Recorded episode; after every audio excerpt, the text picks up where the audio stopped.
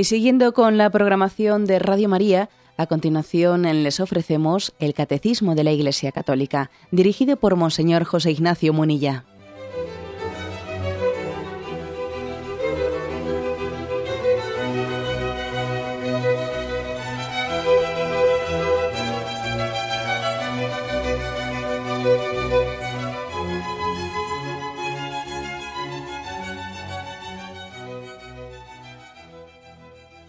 Un cordial saludo a todos los oyentes. Un día más, con la gracia del Señor, proseguimos el, comentario del Catecismo de nuestra Madre la Iglesia.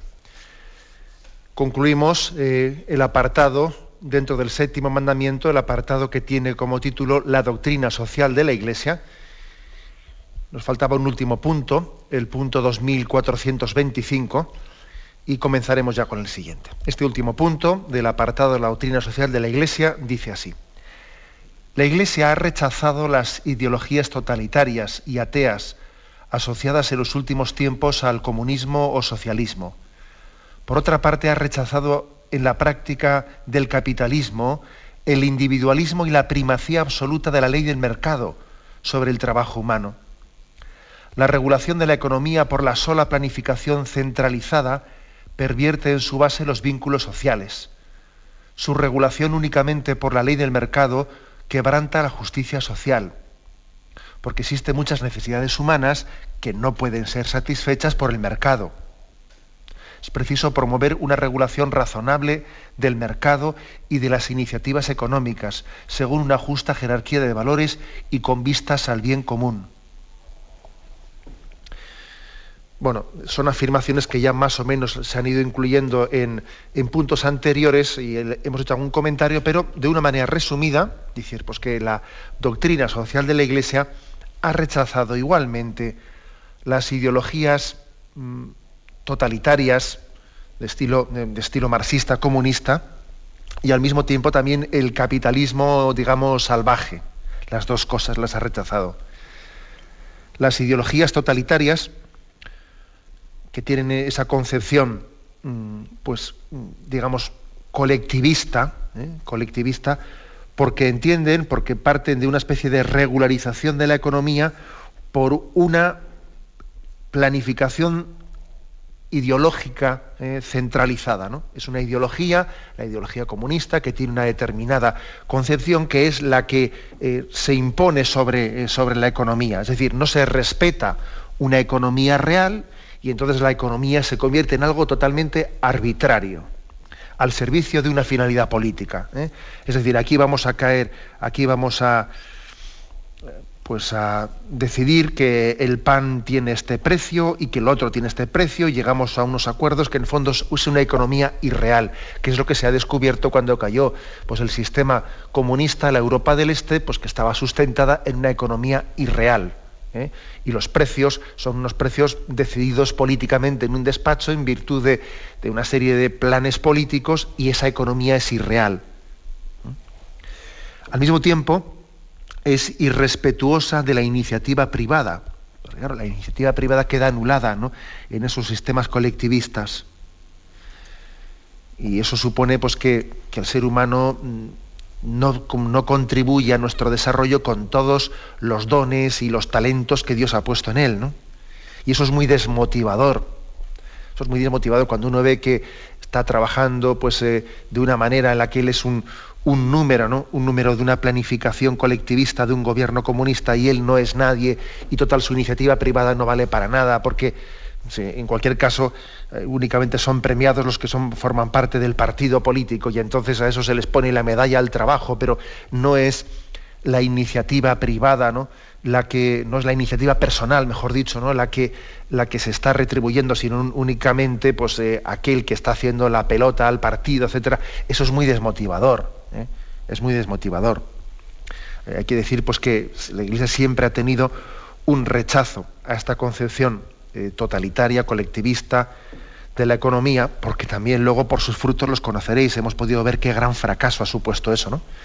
Pero al mismo tiempo, al mismo tiempo, hay que decir que también el capitalismo, si se entiende por un capitalismo eh, salvaje que piensa que la economía de mercado por sí sola, ¿no? por sí sola, tiene unas leyes que sin necesidad de que haya eh, pues una, unas correcciones sociales, solamente por la ley de la oferta y la demanda, todo va a estar bien regulado, pues también vamos a decir que eso eh, la, doctrina social lo ha rechazado siempre. ¿eh?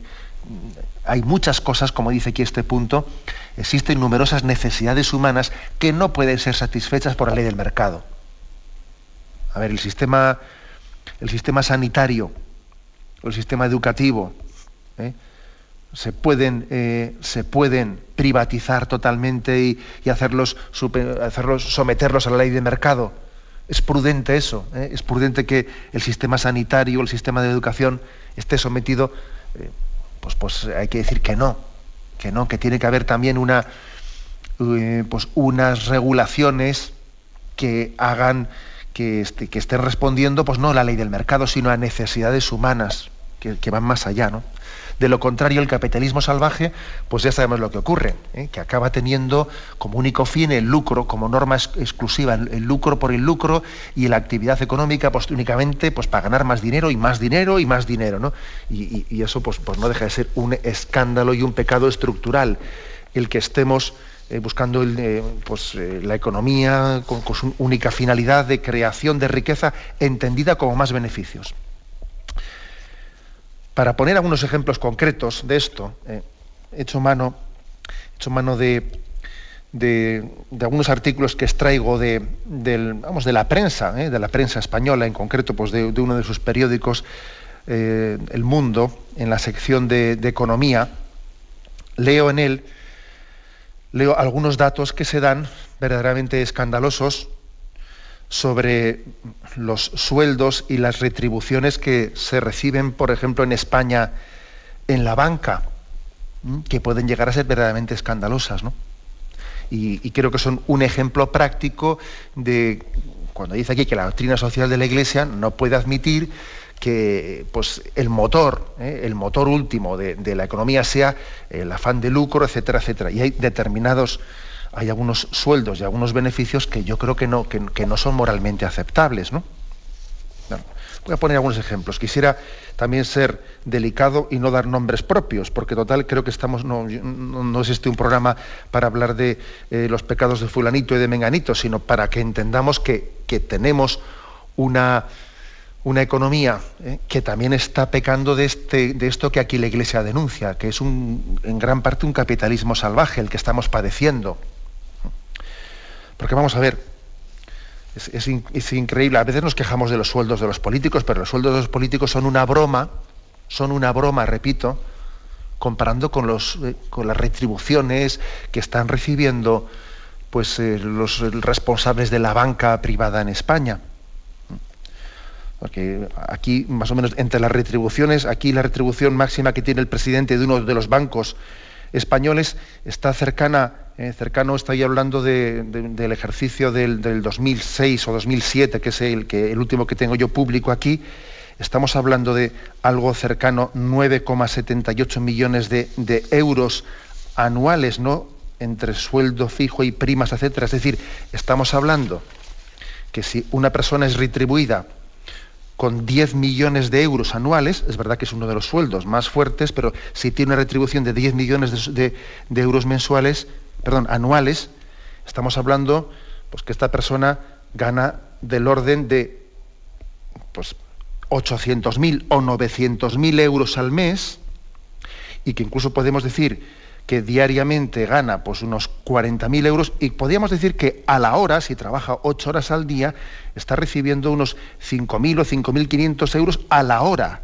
Es decir, que en España, en la banca, en, los grandes eh, puestos, existen personas que cobran cerca de un millón de pesetas a la hora algún oyente estará diciendo, yo creo que se estará confundiendo en esos datos que está dando. No, no, no, no me estoy confundiendo aquí. Yo he hecho mis, divisiones y, en esto no estamos incluyendo, eh, según esta misma, eh, me refiero a los datos publicados en los diarios económicos. Eh.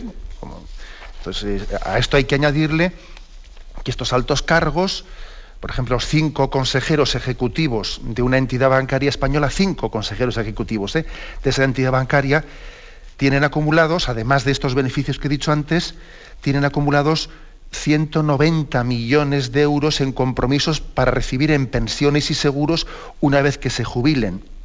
Es verdad que el compromiso no es de dárselos todos de un golpe en el momento en que se jubilen, sino dárselos fraccionadamente hasta su fallecimiento. Pero además de estos sueldos, esos cinco consejeros de ese banco tienen acumulados 190 millones de euros en compromiso de pensiones y seguros.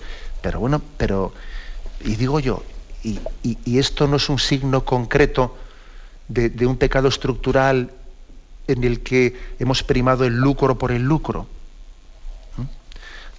Hay que decir también que al mismo tiempo eh, los consejeros, el consejo de administración de este mismo banco eh, percibe el año, el año anterior, el año 2006, que es los datos que yo tengo aquí, percibieron 32,39 millones de euros el año anterior el Consejo de Administración.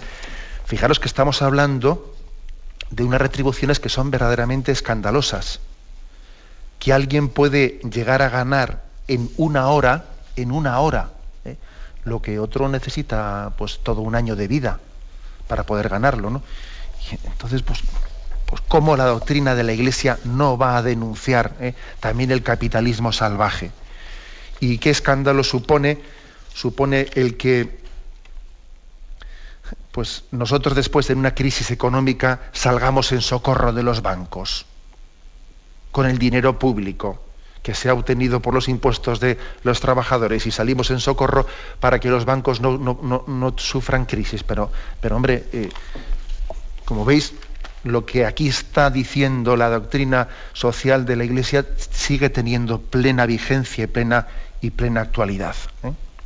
Y concluye, por lo tanto, la última frase de este punto, es preciso promover una regulación razonable del mercado y de las iniciativas económicas, según una justa jerarquía de valores y con vistas al bien común. O sea que aquí, por lo tanto, al final, la manera de corregir, de corregir pues, pues todos estos abusos son dos cosas, ¿no? valores y bien común. Ni más ni menos. Tienen que existir unos valores, ¿no? Unos valores que estén por encima del afán de lucro. Y en segundo lugar, bien común. Eh, bien común porque, porque es imposible que alguien pueda ganar un millón de pesetas a la hora, a la hora, sin contar encima con lo que está acumulando sus planes de pensiones, etcétera, etcétera, sin que eso esté siendo a costa de, tantas personas que viven justas y con la soga al cuello o que incluso son pobres, ¿no? Es decir, eh, lo, que, lo que dicen los santos padres, ¿no? Tu riqueza se está construyendo sobre la miseria de los pobres. Eso, eso es inevitable, escuchar esa denuncia, la que hacía San Juan Crisóstomo hace tantísimos siglos, ¿no? Pero sigue, sigue esa denuncia teniendo plena actualidad para denunciar este sistema capitalista salvaje. Damos un paso más. Pasamos al apartado, al apartado que tiene como título La actividad económica y la justicia social, pero antes de entrar en él tenemos un momento de descanso y reflexión.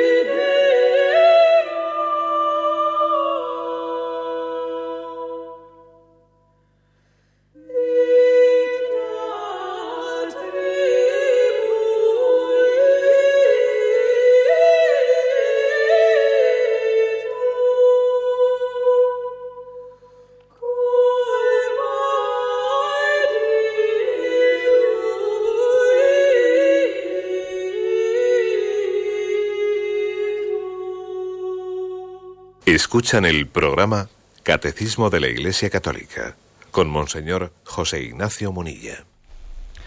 Pasamos eh, al apartado de la actividad económica y la justicia social. Dice el primero de sus puntos, el 2426. el desarrollo de las actividades económicas y el crecimiento de la producción están destinados a satisfacer las necesidades de los seres humanos.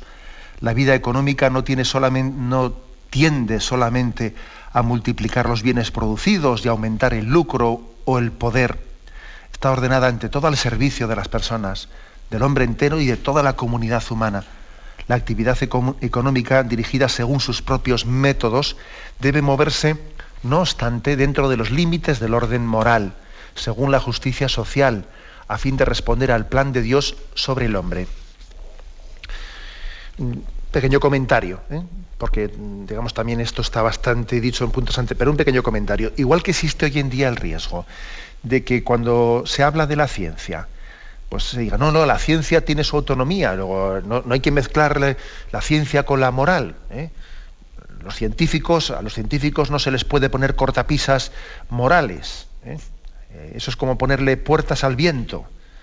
No, la ciencia, y nosotros hemos dicho en este programa que la ciencia también está al servicio del hombre, luego si la ciencia está al servicio del hombre, tiene una moral. Si la, ciencia, independizada de la moral, es la ruina del hombre. La ciencia sin la conciencia nos autodestruye, nos autodestruye. ¿eh? En vez de ponerse a nuestro servicio, se pone al servicio de ideologías, etcétera, ¿no? O al plurito de yo soy el primero que he conseguido esto. El caso es que no está al servicio del hombre, pero bueno, soy el primero. La ciencia, claro que tiene que ir de la mano siempre de la conciencia. Bueno, pues lo mismo, hablemos también de la economía. ¿eh? También existe el riesgo, igual que hay una, eh, pues una imagen de que la ciencia, la iglesia quiere mezclar la ciencia con la moral. Bueno, lo mismo pasa también con la economía, ¿no? No mezclemos la, la economía con la moral. No, es que la economía está al servicio del hombre, por lo tanto, está íntimamente ligada también a la moral, a la ética, íntimamente ligada. Pues porque está al servicio del hombre y por lo tanto son los valores, eh, los valores humanos aquellos que tienen que primar en la organización de la economía. Si me he referido antes también a algunas informaciones que he querido un poco iluminar con ellas de cuáles son los sueldos ¿no? de los máximos responsables de la banca en España, que es un escándalo, ¿no? ese, nivel de beneficios. ¿eh?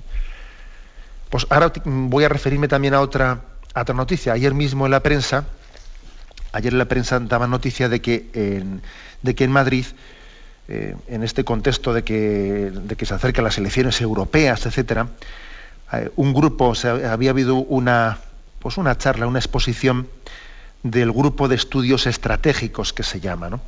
que había presentado un informe, este grupo, ante la decadencia de Europa. Y la verdad es que es un informe muy interesante, ¿eh? ante la decadencia de Europa. El grupo de estudios estratégicos relaciona directamente la crisis económica que está viviendo Occidente con también la crisis de la civilización europea, que se manifiesta en el escepticismo intelectual y en el relativismo moral. Este documento que fue presentado ayer, con ese título La decadencia de Europa, sostiene que el cáncer de Europa, ahora mismo no es una crisis económica, no, no, dice, el cáncer de Europa es el pensamiento débil, pensamiento débil. ¿Qué, qué quiere decir pensamiento débil? Pues que tenemos, para empezar, mucha, muy poca seguridad en, nuestros valores. Nos avergonzamos de nuestras raíces fácilmente, ¿no? Y entonces la primera víctima de este pensamiento débil, decían ayer en este informe, es el discurso lógico y racional. Hoy en día pues, eh, se da muy poca primacía ¿no? a la lógica, a la fuerza de la razón, a la capacidad de descubrir la verdad con la razón, y todo se reduce es sustituido la razón por un sentimentalismo.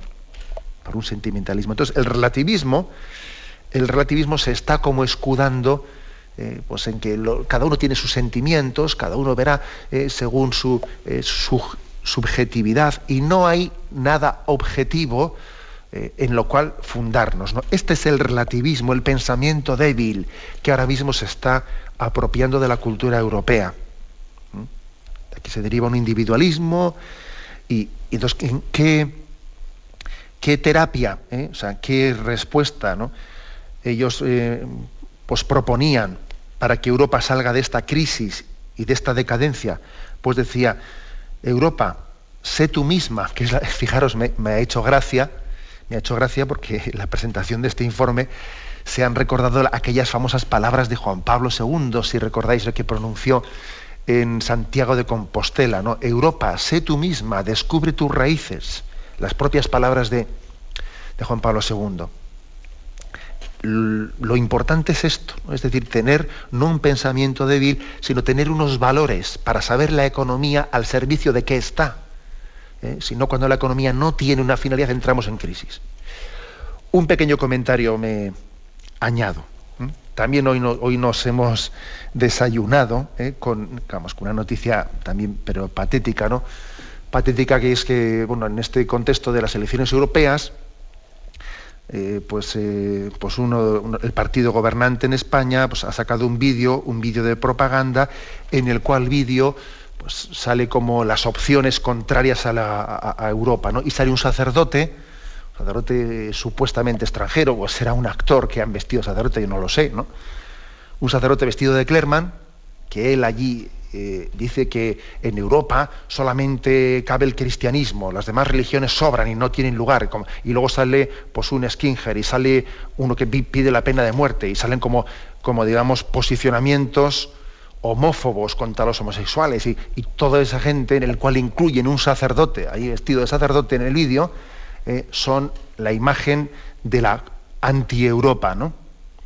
Me parece tremendo que se utilice la imagen de un sacerdote contra la inmigración, cuando resulta que precisamente es la Iglesia Católica, la Iglesia Católica la que en esta Europa está dando, haciendo más esfuerzos para la acogida de los inmigrantes en sus colegios, en sus centros asistenciales, etcétera, ¿no? Y todavía se utiliza la imagen de un sacerdote contra ello. Pero yo, quiero referirme a lo siguiente, ¿no? Quiero referirme a que los cristianos, la Iglesia, la Iglesia no piensa que el peligro que tenemos nosotros es que vengan personas de fuera, de otras religiones, y entonces ese multiculturalismo, ¿no? El hecho de que vengan de otras culturas, eso nos haga perder la nuestra. No, no, ese no es el problema.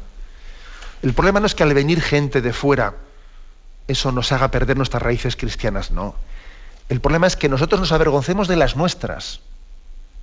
Es así, es decir, porque hoy en día hoy en día el europeo tiene menos respeto de sus propias raíces que la que tiene un inmigrante de otra religión que llega a Europa.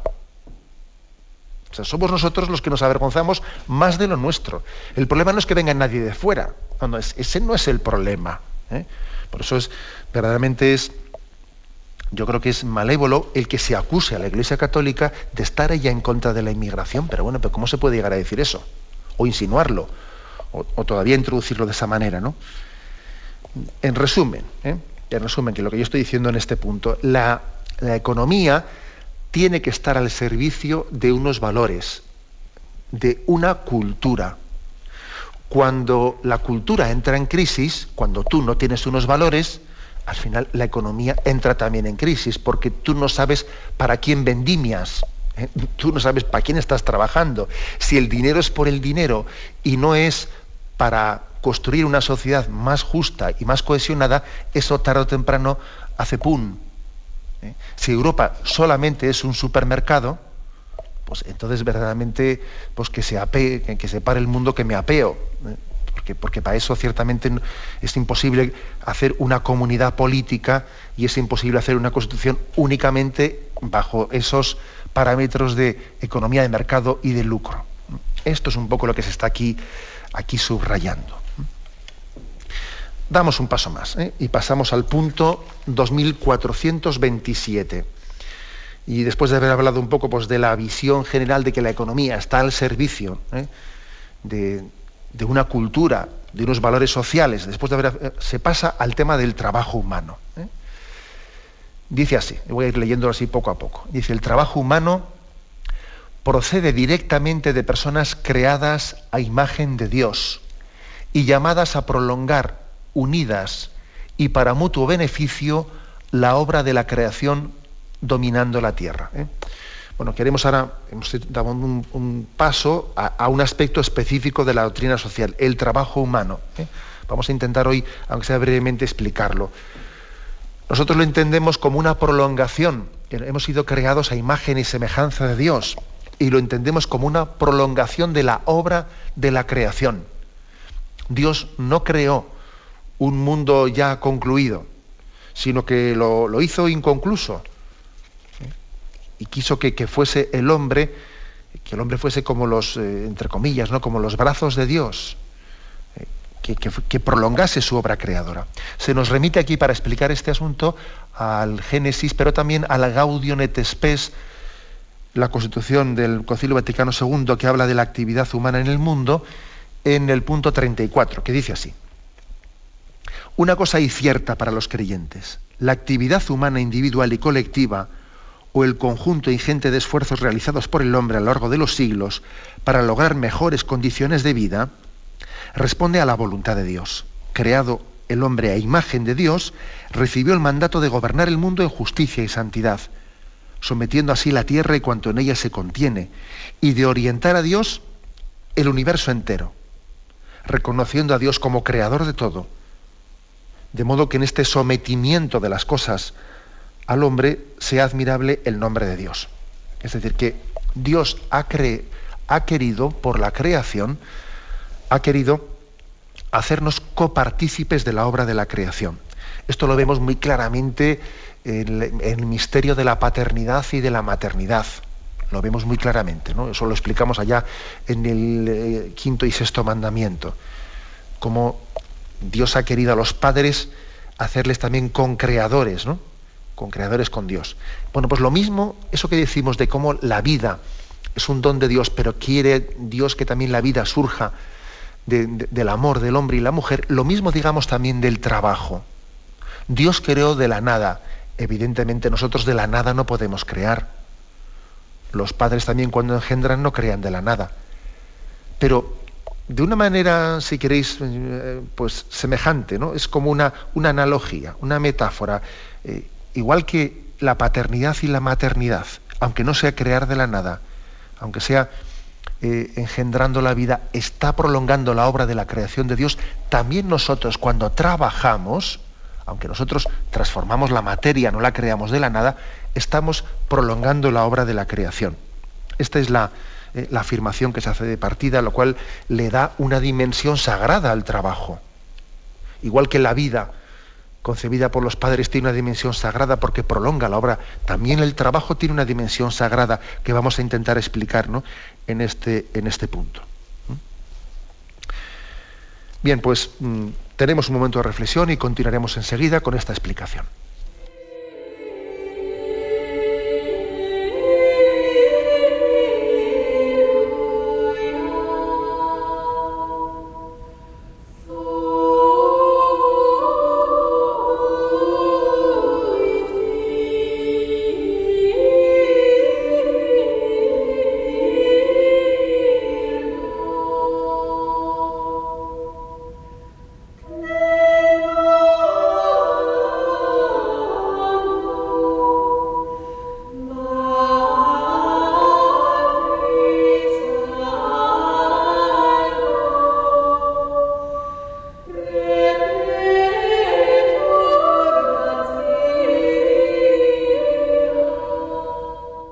Escuchan el programa Catecismo de la Iglesia Católica con Monseñor José Ignacio Munilla.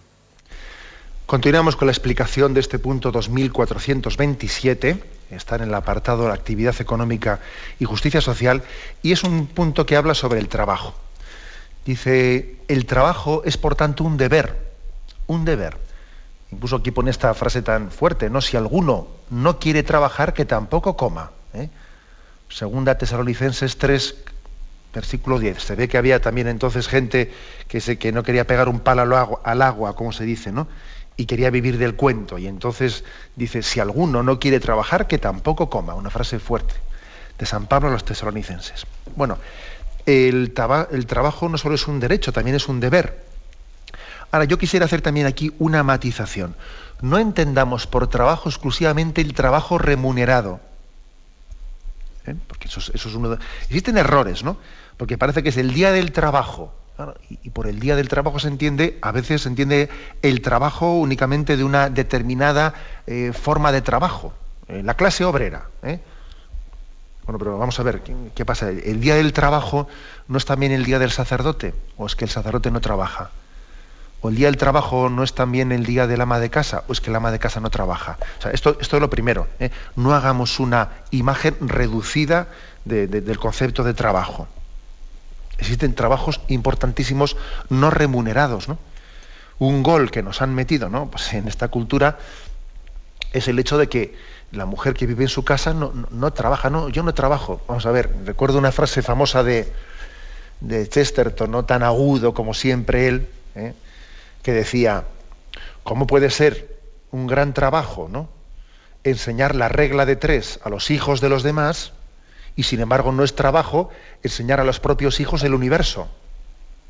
Resulta que si una persona pues, eh, tiene, pues es maestra, ¿no? Y le enseña la, regla del 3 a los hijos del prójimo, está trabajando. Ahora, si alguien, él, a sus propios hijos, les está enseñando no la regla de 3 en las clases de matemáticas, sino, eh, sino, que les enseña la vida entera, les enseña el universo, ese, ese no trabaja, pero bueno. Luego eso también desenmascarémoslo. ¿eh?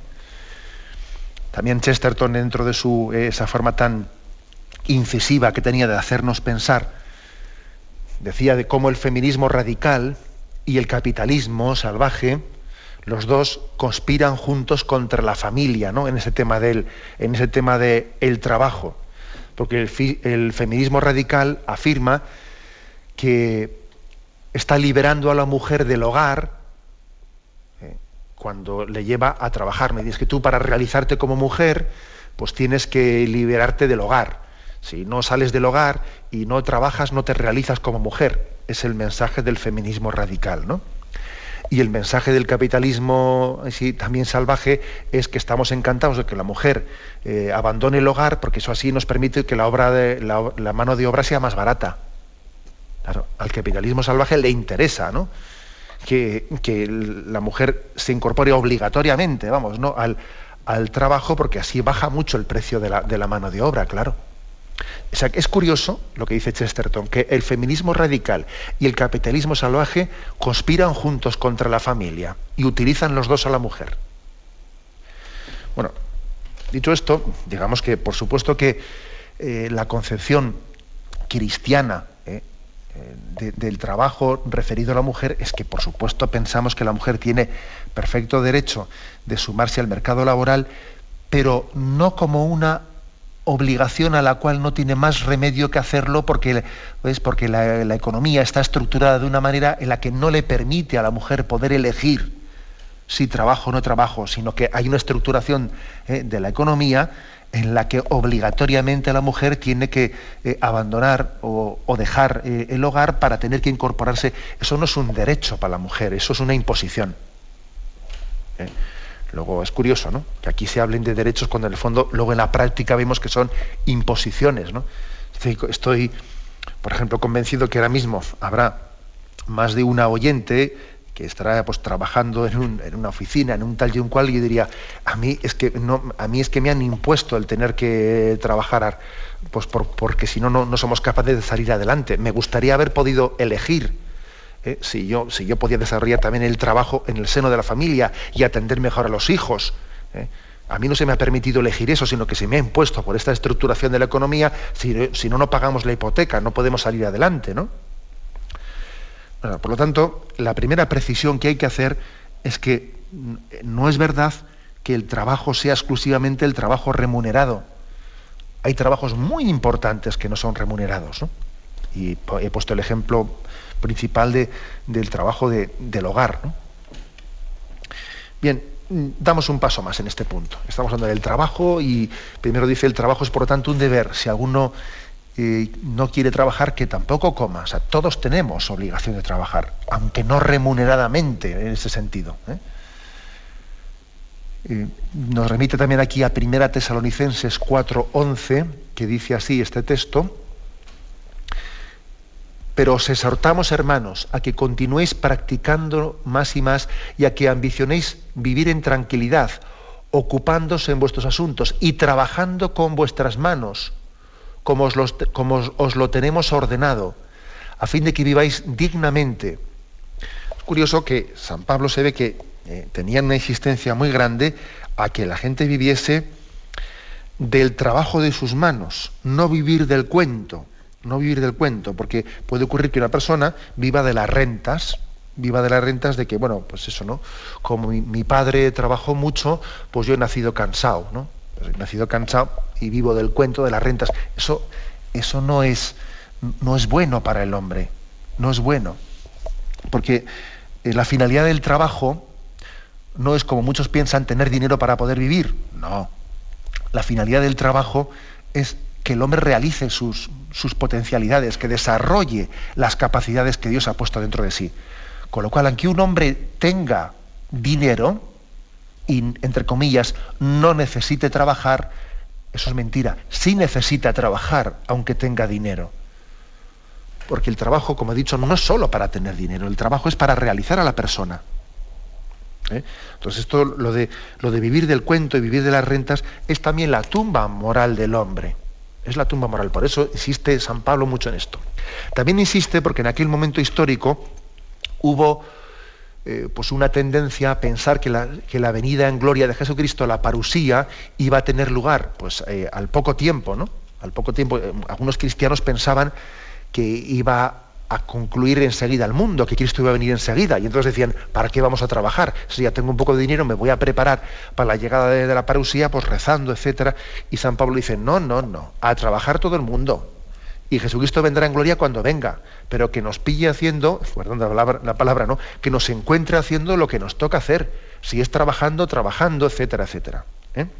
Eso también es importante, es decir, que nos santificamos eh, haciendo en cada momento pues, la voluntad de Dios y el trabajo forma parte de esa voluntad de Dios. Seguimos adelante, en este mismo punto, y dice la siguiente frase, el trabajo honra los deseos del Creador y los talentos recibidos, puede ser también redentor, soportando el peso del trabajo en unión con Jesús, el carpintero de Nazaret y el crucificado del Calvario, el hombre colabora en cierta, en cierta manera con el Hijo de Dios en su obra redentora. ¿eh? Vamos a ver, es decir, por lo tanto, el trabajo da gloria a Dios. Cuando hacemos una obra bien hecha, hay que decir gloria a Dios. ¿eh? Gloria a Dios. eso muchas veces yo lo he insistido en, esta, eh, en este programa. Si, por ejemplo, en Radio María hacemos una cosa bien hecha, gloria a Dios, porque la hacemos con los talentos que Dios nos ha dado. No es para que se nos suba la cabeza. Eso es muy importante. Siervos inútiles somos. Hemos hecho lo que teníamos que hacer. Luego, una primera finalidad del trabajo es dar gloria a Dios con las obras de nuestras manos. tenemos también que, decir, ¿por qué yo intento hacer mi trabajo bien hecho y no la chapuza? Que también existe esa cultura, ¿no? La cultura de la chapuza. Va, como esto no lo van a ver, como esto no lo van a atar, lo hago de cualquier manera. Una cosa que es impresionante es ver cómo hoy, hoy en día, por ejemplo, cuando se hacen restauraciones de catedrales y se suben a, a esas torres tan altas, se pueden descubrir a muchos metros de altura, a 25 a 30 metros de altura, se descubren auténticas filigranas que los canteros de aquellos tiempos hicieron para ser colocadas en un sitio en el que nadie las iba a apreciar. Y ellos, sin embargo, aun sabiendo que ese trabajo que estaban haciendo allí en lo alto de una torre nadie lo iba a apreciar, lo hacían con todo cuidado y esmero y detalle. ¿Por qué? Porque trabajaban para gloria de Dios. Nosotros, sin embargo, decimos, venga, aquí esto como no se ve, ¿eh? como es, curioso, ¿eh? también el, eh, lo que se ve, ahí nos esforzamos, lo que no se ve, pues eso de cualquier manera. E, eso forma parte de, un trabajo que no, no, está hecho para la glorificación de Dios. ¿Mm? hagamos las cosas aunque no vayan a ser vistas por nadie aunque no vayan a ser vistas con, con, el mismo esmero, como si fuesen un regalo, un regalo hecho para Dios. Señor, esto, esto lo he hecho para ti, lo he hecho como un regalo mío, ¿no? Agradeciéndome, agradeciéndote los dones que me has dado para poder realizarlo. Esto forma parte de la espiritualidad del trabajo. Y en segundo lugar, dice que también forma parte de la espiritualidad del trabajo el que nos purifica. El que nos purifica, o sea, porque también hay que soportar el peso del trabajo. El trabajo es un don de Dios, pero también vamos a ser sinceros, también lo, experimentamos como una, eh, pues como entre comillas, bendición eh, maldición. La bendición originaria del trabajo es que Dios nos permitió colaborar con Él en la creación. Pero también eso de trabajarás con el sudor de tu frente, quiere decir que, fruto del pecado original, el trabajo, que en sí pues, tenía que ser una gozada, colaborar con Dios, también nos puede resultar costoso, mortificante, doloroso, etc. Sobre todo en algunos trabajos que, pues, son verdaderamente, objetivamente hablando, son muy duros y otros, aunque no sean duros, también hay circunstancias que, bueno, pues que los complican, compañeros de trabajo, un jefe que no sé qué, eh, que nos están obligando pues, eh, a, trabajar a un ritmo que no es normal. O sea, hay muchas circunstancias que pueden hacer el trabajo muy mortificante. Entonces, aquí lo que se dice es que la espiritualidad del trabajo, por una parte, hay que entenderla como una glorificación de Dios con las obras bien hechas, porque Dios me ha dado esos talentos, y en segundo lugar, ofrecerle a Dios también el sufrimiento que supone para mí el trabajo, confiando en que también para mí es purificador, que Dios me purifica. Que sería ridículo que nos dijese, no, es que es claro, no, es que esto, yo hago penitencia, ¿no? De vez en cuando, pues no como dulces y esto tal. Esa es mi penitencia, pero luego con el trabajo me reboto, ¿no? Y no, vamos a ver, eh, ofrece también el sufrimiento que te cuesta el trabajo, que eres un poco baguete y cuando suena el despertador, pues para ti lo de levantarte de la cama es durísimo, ¿no? Y te levantas renegando y te levantas que en ese momento pues, pues da gloria a Dios, asume, asume lo que te cuesta madrugar, tener que dar el salto de la cama y glorifica a Dios también por esa mortificación que te supone el trabajo, de tener que madrugar, tener que soportar a alguien. Y luego piensa también que en el propio trabajo, está una, pues, un camino providencial de penitencia para ti. Dios providencialmente, providencialmente también ha querido que tú tengas ahí un lugar de purificación. Porque sería absurdo que uno se esté por ahí buscando penitencias, ¿eh? pues, y luego resulta que la penitencia que tiene, que es la de asumir voluntariamente, ¿no? pues ciertas mortificaciones que supone el trabajo, esas no las asuma y está todo el día renegando, todo el día renegando. Y además vamos a hacer una cosa clara, es que el trabajo resulta ¿eh? mucho más, eh, pues podríamos decir, costoso en la medida en que uno no acepte la cruz del trabajo. La cruz cuando se asume, cuando se abraza, pesa mucho menos. Ahora, como estés todo el día renegando, qué asco de trabajo, qué asco de no sé qué, qué asco, madre mía, con esto no estoy diciendo que también uno no tenga que hacer unos discernimientos objetivos y que igual tiene que hacer un discernimiento y decir es que este trabajo creo que no es para mí. Bueno, eso por supuesto, ¿no? Pero lo que es absurdo es estar eh, continuamente dándole coces al aguijón, porque no hace más que clavarse contra ti. ¿eh? Y cuando uno entiende que de momento, eh, pues este es el lugar en el que Dios quiere que esté, tiene que también hacer un acto de confianza en la capacidad de purificación que tiene el que yo asuma ese trabajo. ¿eh? Dice aquí que eso me, me une al Cristo crucificado y colaboro con el Hijo de Dios en su obra redentora. Sufrimientos y alegrías de hoy. Recuerdo que en ese, en ese ofrecimiento de obras, ¿os acordáis? En el ofrecimiento de obras eh, que, que hacemos por las mañanas también en Radio María, le, pedimos al Señor que acepte los sufrimientos y alegrías de hoy, en reparación de nuestros pecados, para que venga a nosotros tu reino. O sea, forma parte de nuestra espiritualidad ofrecer el trabajo de hoy como reparación de nuestros pecados. Luego, el pecado también, perdón, el pecado, el trabajo también tiene esta dimensión. Una dimensión gozosa, por una parte, de colaboración con Dios, pero también es una, una dimensión de penitencia. Las dos cosas forman parte de la realidad. ¿no? Quedarse únicamente en una sería insuficiente. Las dos hay que sumarlas e integrarlas. ¿eh? Forma parte también de abrazar la cruz y llevarla gozosamente. Porque es un medio de santificación. Dice aquí, el trabajo puede ser un medio de santificación y de animación de las realidades terrenas en el Espíritu de Cristo. Bueno, lo dejamos aquí. ¿eh? Y damos paso ahora a la intervención de los oyentes. Podéis llamar para formular vuestras preguntas al teléfono 917-107-700. 917-107-700.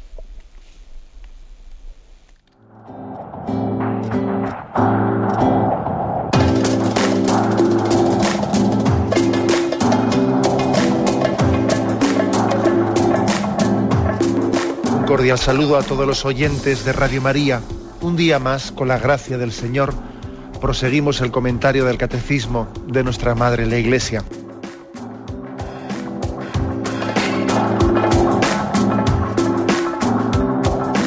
Porque le has quitado la única manera de protesta que tiene. O sea que cuando hay un dolor fuerte no hay que tomar analgésicos, hay que ir no, no, hay directamente que al médico. tomar, no, sí, hay que, bien, Primero pero, pero no analgésicos fuertes para que se cometa el error de bloquear la defensa y no poder llegar al diagnóstico. Bien, bien.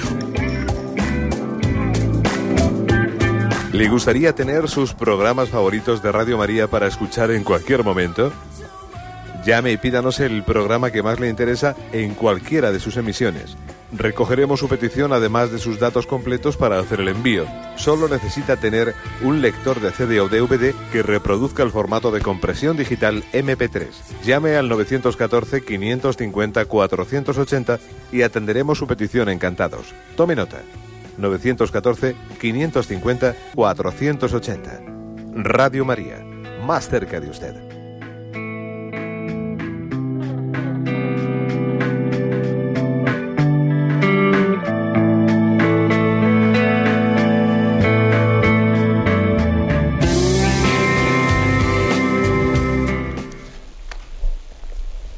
Buenos días, ¿con quién hablamos? A ver, buenos Sí. días, sí, buenos días, adelante. Oiga, Sí, le escuchamos, adelante. buenos días. Buenos No, días, señor. adelante, Eh, soy Emilio de Madrid. adelante, mire. Mire, mi pregunta es que aquí en la parroquia tenemos un grupo de emigrantes entre 25 y 35 años. Llevan ya varios años pidiendo. Y mi pregunta es, eh, ¿podemos mantener a estas personas que están en edad de trabajar y que no quieren hacerlo porque antes había trabajo y no lo hacían y ahora pues no quieren trabajar? Y eh, otra cosa es que extorsionan a aquellas personas que verdaderamente son ancianos y están pidiendo y los han desalojado de la parroquia. ¿Qué podemos hacer ante esta situación? Bueno, la verdad es que yo no desconozco las, eh, digamos, las, situaciones concretas y particulares, ¿no? Claro, si fuese cierto eso que usted eh, afirma de que no quieren trabajar y que cuando lo han tenido, etcétera, tal, tal, pues lógicamente también hay que aplicar con fuerza ese el que no trabaje, que no coma. ¿Me explico? eh? Pero también es verdad que la experiencia me dice que hay que ser muy prudente con ese, con dar por bueno esas afirmaciones que se hacen de que no quieren trabajar. Y hay que conocer, eh, pues, en realidad esas circunstancias, ¿no? Yo creo que en una situación como esa, eh, lo importante también es que haya en la parroquia, me imagino que si ha habido un desalojo, como dice usted, habrá habido una interlocución y habrá habido también una, eh, pues bien sea a nivel de Cáritas o a nivel de quien sea, habrá habido una capacidad concreta de discernir la situación con la situación y si está habiendo un abuso de un abuso de confianza, un abuso de tal, creo que también en una situación como esa hay que dejarse aconsejar por, pues, pues, por la institución de Cáritas o quien haya sido puesta por el párroco como interlocutor. Como interlocutor, porque uno solo podría ser engañado. ¿eh? Pero bueno, si fuese cierta eh, la descripción que usted hace de que alguien eh, rechace el trabajo explícitamente, pues evidentemente también hay que. eh, la, opción cristiana nos, nos pide también ser exigentes y duros. El que no trabaje, que no coma, etcétera. Pero también, bueno, como digo, lo segundo también creo que era obligatorio decirlo por mi parte, porque aunque usted me dé esos datos eh, de una manera ya discernidos, pienso que hay que ser prudente eh, en el juicio hacia las situaciones del prójimo. Por eso tiene que haber una persona delegada por la parroquia capaz de comprobar todas esas cosas. ¿eh? Adelante, vamos a pasar a un siguiente oyente. Buenos días. Muy buenos días. Buenos días, señor. sí. En principio ya es una gracia hablar con usted. Bueno, Eh, soy Juan José de Pamplona, soy camionero adelante, Juan José. y trabajo 12 horas diarias durante 7 días a la semana. Mm. Eh, no lo haría si no tendría los dos hijos en paro, pero claro, a mí no me permite hacer mis, mis labores cristianas, como muchas veces acudir el domingo eh, a misa a las 12. Entonces, ¿cuál es el límite si existe en mi situación o en otras parecidas de trabajar? Bueno, pues su pregunta es práctica, ¿eh? es práctica y se, lo agradezco, ¿no? Yo le diría que, bueno, que hay situaciones la Iglesia, por supuesto, que es consciente de que, de que también la obligación, nuestra obligación de responder a la llamada de la misa dominical puede tener circunstancias laborales que la eximan, ¿no? Y uno pues la vive de otra manera. Seguro que usted cuando no puede ir lo hará también a través de, pues, de la radio, la seguirá y seguro que rezará ese día especialmente. Bien, pero yo le diría a usted que, que también eh, sea, tenga una capacidad autocrítica grande. ¿eh? O sea, las dos cosas. ¿eh? O sea, que cuando hay una necesidad laboral, la, iglesia lo, la Iglesia entiende que, pues que puede existir una razón de que la obligatoriedad de, la misa dominical queda dispensada, pero no se justifique usted fácilmente en ello, porque, claro, uno dice, vamos a ver, y, y, también mm, es, es, totalmente necesario que yo trabaje los siete días a la semana, 12 horas diarias, ¿no? Y eso también no, no está resintiendo pues no únicamente la relación con el Señor, sino no está resintiendo también la vida familiar. Eh, sus hijos están en paro y necesitan su dinero, pero también le necesitan a usted, a usted en persona. ¿eh? No solamente ese trabajo tan esforzado que hace por ellos, ¿no?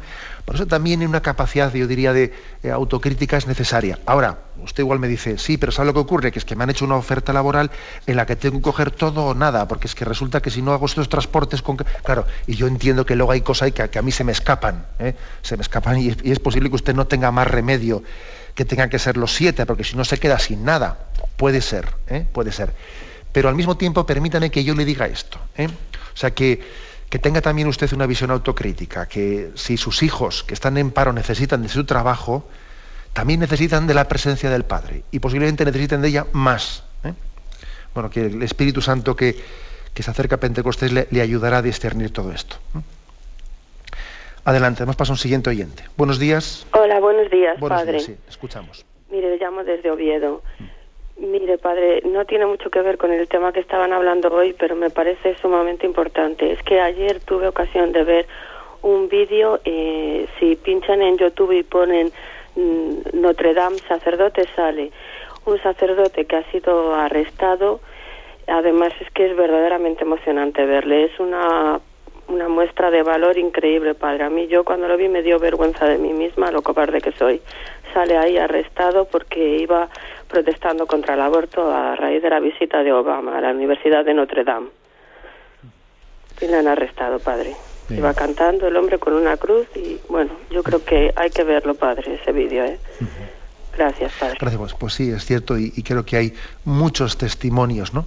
Muchos testimonios de tantas personas que están dispuestas a complicarse la vida, a complicarse la vida, pues para defender valores que son incuestionables, ¿no? Porque si no dice, vamos a ver, si yo no me juego la vida, ¿eh? si no me juego la vida, no me juego mi libertad, no, me, no estoy dispuesto a complicarme la existencia por defender la vida de los inocentes en el seno de sus madres, ¿por qué lo voy a hacer? ¿Eh? O sea, hay, hay cosas en las que tenemos que hacer esta, este tipo de reflexión, ¿no? Cuando escuchemos, por ejemplo, convocatorias, que hay una convocatoria, pues yo qué sé, ¿no? Delante del Congreso, delante, no sé, de una clínica abortista, una operación rescate, una operación no sé qué, ¿no? Y lo escuchamos pues como cosas que hacen algunas personas muy lanzadas, que se lanzan allí y hacen una sentada delante de una clínica abortista y dice, pero vamos a ver, eso son iniciativas para personas así un poco idealistas y lanzadas, o en el fondo en el fondo no es una llamada para decir, pero vamos a ver, yo para qué momento de mi vida y de la historia voy a reservar eh, pues un gesto profético de este estilo, ¿no? O sea, o lo hago ahora o se me escapa el tren, ¿no? O sea que yo creo que creo que estos gestos que vemos que en ocasiones hacen personas nos tienen que dar un pequeño aldabonazo. ¿Eh? Eso no se trata de extremismos, ¿no? Ese sacerdote pues, que hizo eso y, se manifestó delante de, la llegada allí del presidente de Estados Unidos, que con esa cara de, que no mata una mosca, luego está él promocionando el aborto en todo el mundo, ese sacerdote, lejos de tener una actitud extremista, hizo lo que tenía que hacer. ¿eh? Entonces, mm, es una llamada de atención, como ha dicho el oyente, ¿no? a nuestra, para movilizar también nuestra, pues, nuestra mediocridad. ¿eh? Bien, tenemos el tiempo cumplido y me despido con la bendición de Dios Todopoderoso, Padre, Hijo y Espíritu Santo. Alabado sea Jesucristo.